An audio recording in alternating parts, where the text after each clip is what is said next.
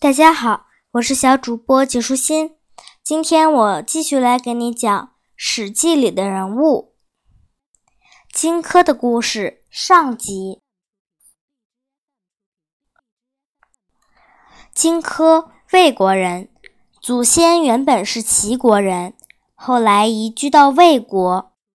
魏国人称荆轲为庆卿。等荆轲到了燕国。燕国人又称他为荆卿。荆轲喜好读书和击剑，曾以剑术游说魏国国君魏元君，但不被采用。荆轲漫游经过赵国的榆次，跟盖聂谈论剑术，盖聂动了气，睁大眼睛瞪他，荆轲便离开了。有人却盖聂把荆轲叫回来。盖聂说：“我刚刚跟他讨论剑术，他说的话不合我意，我就用眼睛瞪了他。试着去找找看吧，他应该已经离开，不敢在这里久留了。”那人询问荆轲暂居之地的主人，发现荆轲果然已经驾车离开于此。盖聂知道后说：“这个人原本就该走的，我刚刚瞪他的眼神让他也感到害怕了。”此后，荆轲游历到赵国国都邯郸，和鲁巨剑下棋，又把鲁巨剑惹火了。鲁巨剑大声呵斥他，荆轲也是一句话也没说，就转身离开了，而且再也没有回来。荆轲到了燕国之后，和两个人结为好友，一个是杀狗的屠夫，一个是善于弹奏祝乐的高渐离。荆轲爱喝酒，天天跟屠夫和高渐离一起在燕国的街市喝酒。酒喝到一半时，高渐离总会弹起祝，而荆轲也会和着节拍。在街市上大唱歌曲，三人时而高兴地大声高唱，时而相对而泣，旁若无人。虽然总是跟酒徒混在一块儿，荆轲性格却很深沉，也喜欢读书。在各国游历时，他结交的都是贤士、豪杰和年高德勋的人。在燕国。隐士田光先生就对他非常好。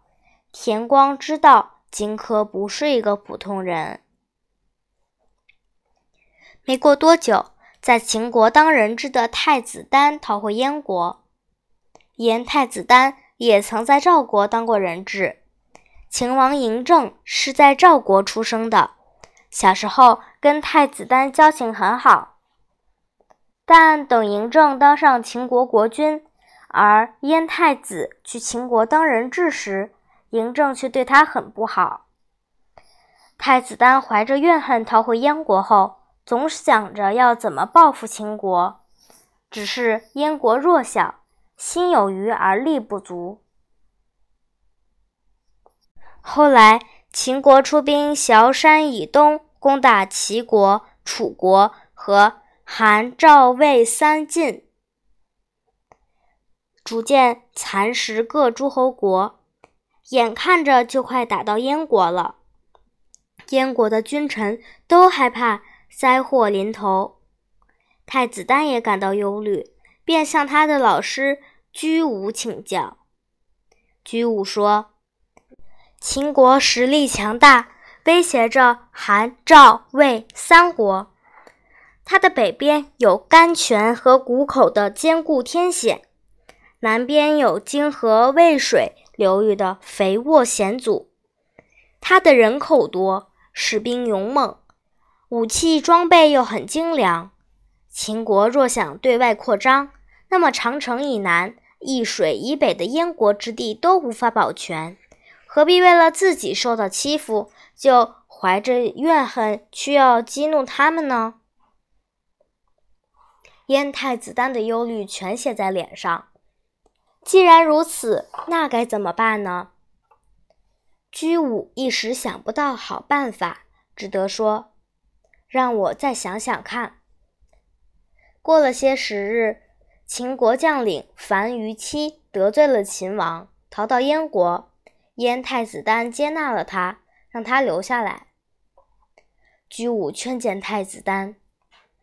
这么做万万使不得啊！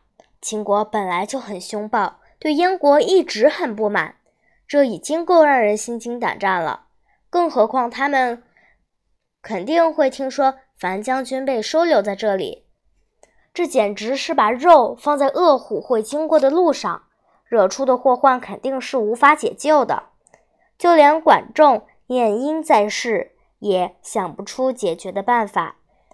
希望太子赶快把樊将军送到匈奴那边去，让秦国也打不到攻打燕国的借口。然后跟西边的三晋订约结盟，向南边联合齐、楚两国，向北边结交匈奴的单于，这样才有可能对付秦国。太子无奈地说：“老师。”您的计划要花费的时间实在太久了，我的心里乱得很，片刻都等不及。再说了，樊将军亡命天下，找不到容身之处而来投靠我，我不能因为受到强秦的胁迫就抛弃我所同情的朋友。我是不会把他送到匈奴那边去的。希望老师想想别的办法。居无语重心长地说：“冒险行动，却想求得安全；制造出祸端，却想祈求福分。盘算粗浅，怨却结得太深。只为结交一个新朋友，却不顾国家为此蒙受大害。这就是所谓的助长怨恨，招来祸患啊！您没见过？”把燕鸟的羽毛放在炉炭上头，一下子没了吗？至于像雕鹫一般凶猛的秦国，若是让他久积的怨怒都发泄在我们头上，那结果还用说吗？居武见自己说不动太子，便向太子荐举一个人，在燕国有个田光先生，不仅很有智慧，而且。勇敢又沉着，可以找他商量。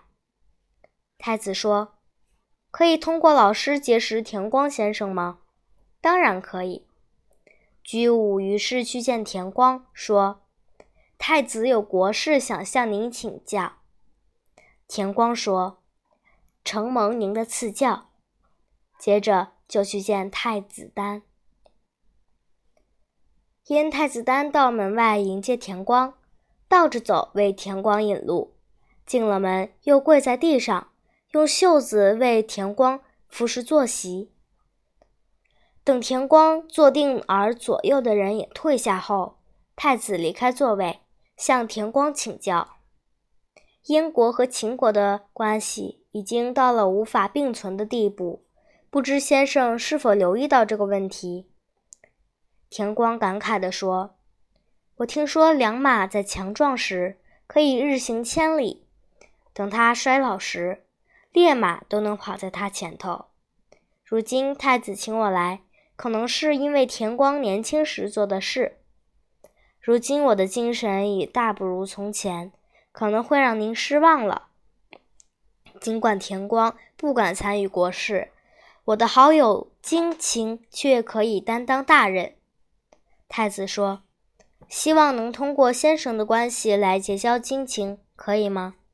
田光说：“谨遵吩咐。”太子送田光到门口，告诫他：“姬丹向先生所禀告的，还有您所说的，都是国家大事，希望先生不要泄露。”田光俯身笑着说：“那是当然的。”接着，田光弯着腰，驼着背。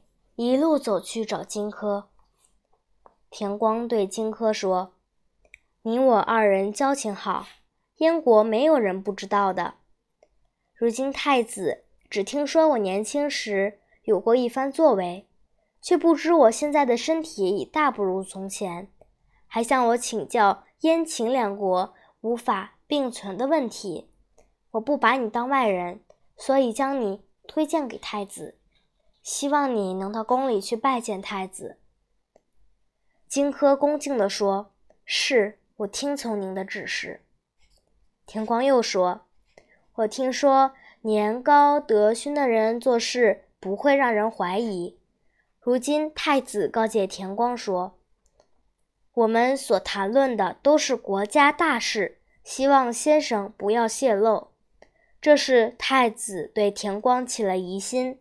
倘若做事让人起了疑心，这样的人就不是有节操、讲义气的人。”田光又说。我希望你赶紧去拜见太子，就说田光已经死了，以此表明我什么也不会泄露。说完，田光就以剑刎颈，自杀身亡。荆轲去见太子，告诉他田光已死，并转达田光的遗言。太子听完，双膝下跪，一拜再拜，接着又膝盖爬行，痛哭流涕。过了好一会儿，才说出话来。姬丹告诫田光先生不要把话说出去，那因是为想让国家大事得以成功。如今田光先生以死明志，这哪里是姬丹的本意？等荆轲坐定后，太子丹起身离席，向荆轲叩头说：“田光先生不知道我不成器。”让我得以在您面前表达心意，这是上天爱领燕国，没有放弃我。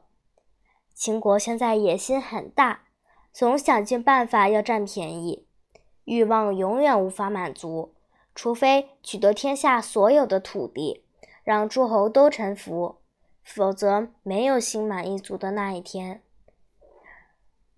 如今秦国已经俘虏了韩王，并。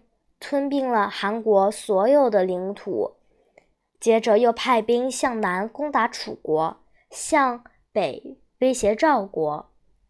王翦率领数十万兵马抵达漳水、邺城，而李信出兵太原、云中。赵国挡不住秦国的攻势，必定臣服。赵国一旦臣服，灾祸也会殃及燕国。荆轲听着太子丹分析天下大事，太子进一步说：“燕国弱小，屡次被战乱所困，现在就算派出全国的兵力，也抵挡不了秦国。诸侯畏惧秦国，都不敢合纵联盟抗秦。